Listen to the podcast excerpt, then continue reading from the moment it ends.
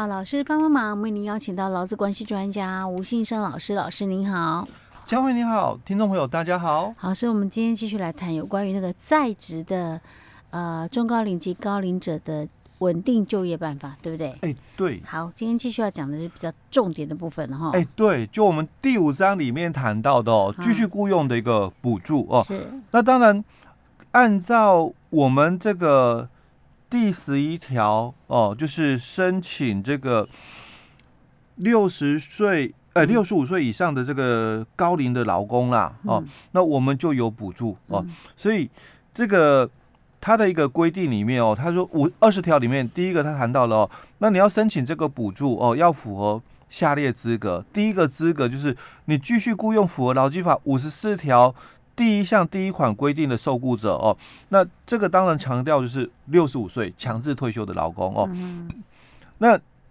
他有一个人数的比例，就是这个百分之三十哦，所以你要继续雇佣哦。就我公司已经达到了六十五岁了，那这些人我继续雇佣他哦，嗯、那这个人数要达到就是说百分之三十，六十五岁。以上的百分之就是我现在达到六十五岁强制退休的人哦，有百分有十个人，那我可能我要留留用的要达到百分之三十哦，那这样的话哦才有符合资格，就是说我现在有十个都是六十五岁的，嗯。这个强制退休的劳工，那我留了四个下来哦，那当然我就达到了我们所讲的百分之三十的一个条件是哦。那如果我只留了三个人，嗯哦，当然就没有符合这个条件哦。那如果我只有一个达到嘞，一个达到，我我现在只有一个人，那我也留用他，那百分之百，哎，对，就百分之百了。哎，那所以人少还比较容易达到。哦，因为其实事业单位你要同时哦这么多人，其实有比较难呐哦，就是说可能你今年就有一个是六十五岁强制退休的老公，那你也把他留用了，那就达到我们这个第一款所要求的哦，第一个条件哦，就是说你要雇佣达到百分之三十哦，那第二个条件就是你要继续雇佣啦哦，达到这个六个月哦，你就。他已经要强制退休了哦，那你要继续雇佣他达到六个月哦。嗯、那第三个就是雇佣期间哦，继续雇佣期间的薪水哦，不可以低于他原有的薪资哦。嗯、那这是三个哦基本的一个条件哦。那三个都是同时具备哦，嗯、就是说你要有，就是说雇佣这个高龄的人数达百分之三十。第二个。继续雇佣的一个期间要达六个月以上。那第三个就是继续雇佣期间的薪资不可以低于他原有的薪资哦。好，那他也有限制的一个部分哦。他说这个申请补助的这个对象哦，嗯，他不可以是雇主的配偶或者是三等亲内的一个亲属哦，因为。避免就是说，你这图利哎，对，不当图利的一个部分哦。好，那如果有达到我们刚二十条所谈到的这些条件的话哦，所以你就可以依据有二十一条的一个部分哦，来跟我们的主管机关哦来申请这个补助哦。所以它是第一个提供的就是申请书了哦。那第二个要提供出来的就是继续雇佣的一个计划书，还要计划书，而且我就继续雇佣他了，还要的个计划书。哎，对，所以要写一个计划书哦。不过应该不难。他是不是有固定格式填一填就应该是有固定格式哦，填一填而已哦。那第三个就是依法设立登记的一个证明文件，都公司设立文件就可以哦。那第四个哦，那继续雇佣者。投保劳工保险或者是职业灾害保险的一个证明文件哦。嗯、那第五个就是继续雇佣者最近三个月的薪资证明文件哦。嗯、那最后就是其他主管机关规定的一个文件哦。所以这几个哦，就是当我们雇佣这个高龄者哦满六个月哦之后哦。九十日内，嗯，哦，就是我已经雇佣他了，已经满了六个月哎，对，所以等于说我们讲的是，你雇佣了这个中高龄的第七个月开始，是。到第九个月内，哦，那你要减负相关的一个文件哦，嗯、就是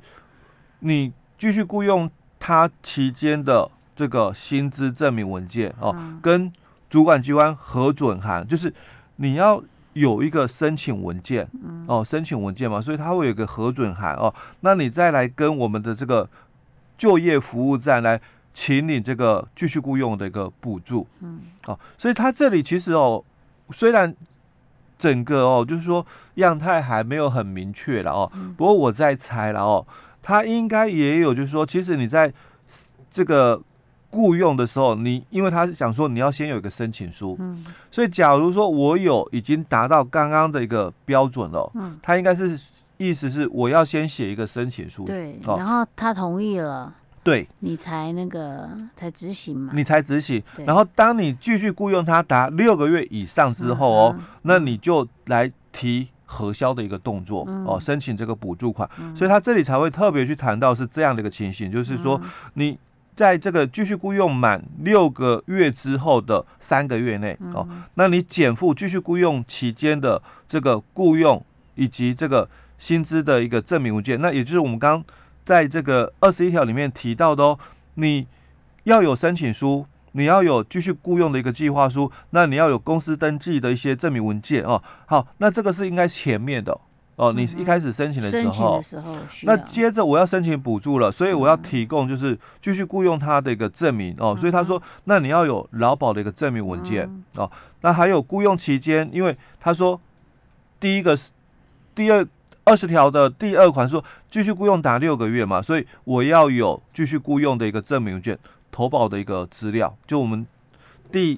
四款里面的哦，投保的一个资料哦。那再来就是最近三个月内的薪资证明文件，因为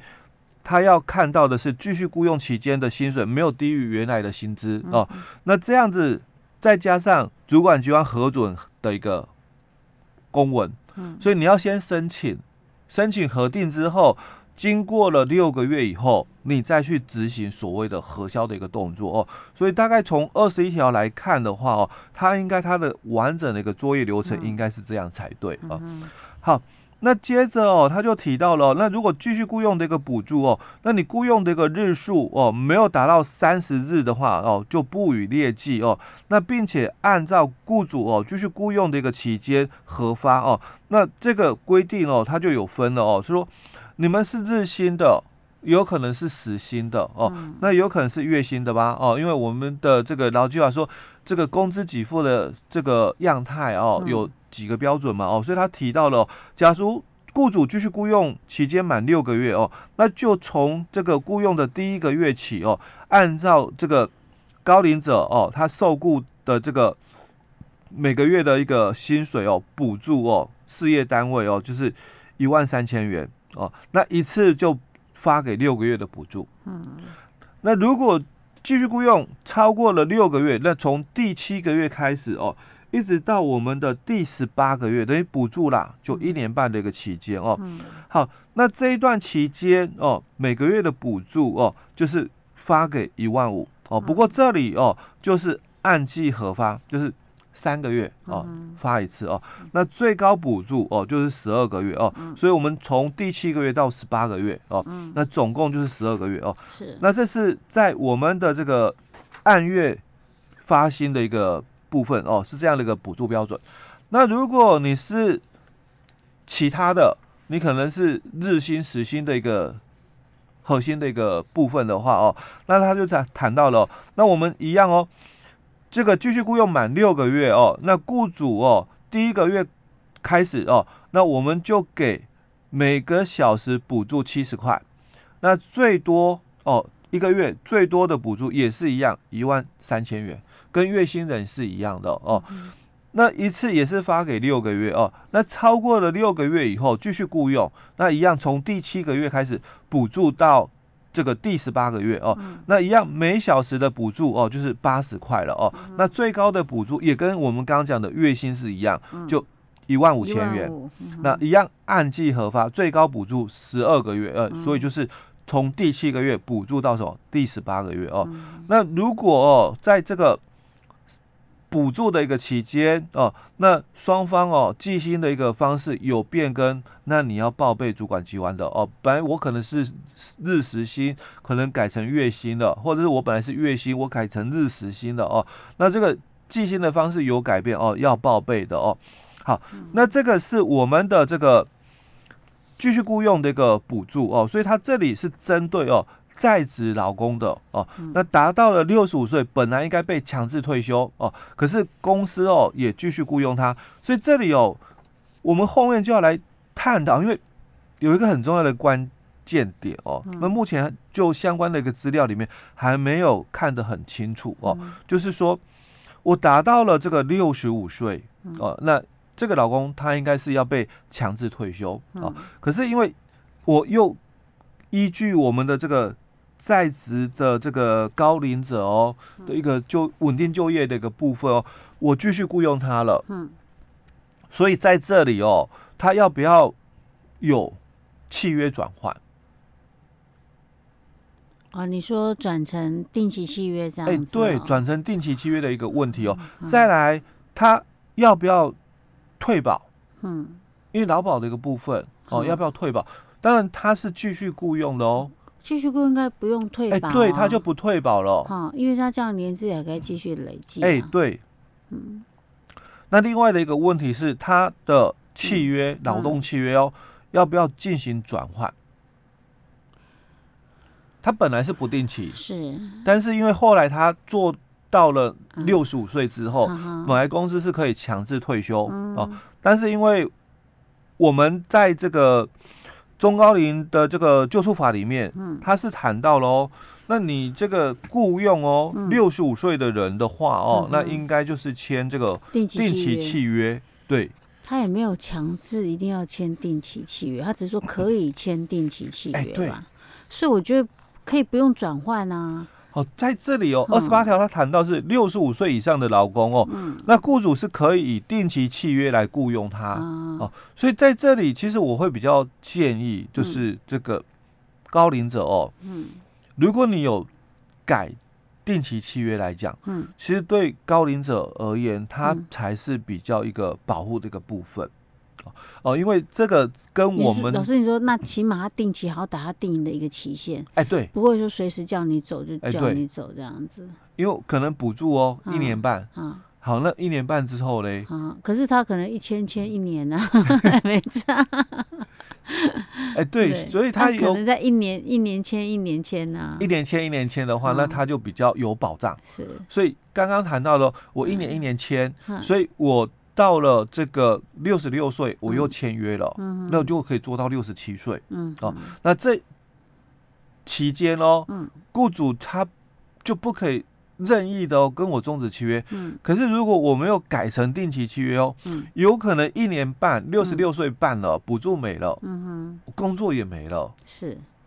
哦，所以我会比较建议哦，就高龄的这个工作者了哦，如果。公司跟你谈说，那要不要改成签定期的劳动契约哦？我会比较倾向哦，建议的哦，还是签定期对这个高龄者比较有保障。那我就说，如果他是签一年一年，那么顶多也是两年，就没了，没什么差嘛。